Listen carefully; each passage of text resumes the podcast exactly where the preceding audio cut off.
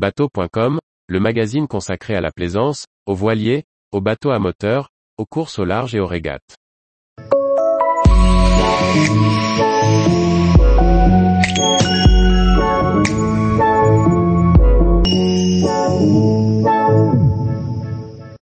Une marque latérale avec un cône rouge. Anomale ou réglementaire? Par François-Xavier Ricardou.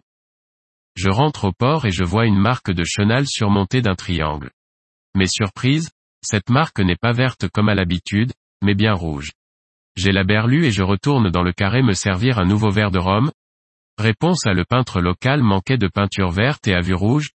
Réponse B. Je navigue en zone de balisage B et les couleurs sont inversées. Réponse C. Si la marque de chenal latérale avec un cône est rouge, vous n'avez pas forcément la berlue. En effet, il existe deux zones distinctes pour le balisage maritime, la zone A et la zone B. La zone A couvre l'Europe, l'Afrique, l'Asie, le Moyen-Orient, l'Australie, une partie de l'océan Atlantique et une partie de l'océan Pacifique. La zone B correspond aux Amériques, Japon, Corée, Philippines, Caraïbes.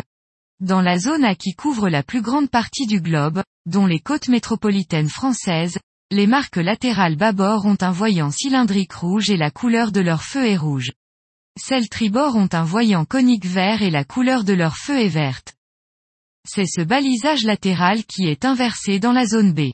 Si les formes restent identiques, cylindre à bâbord et cône à tribord, la couleur est inversée, vert à bâbord et rouge à tribord.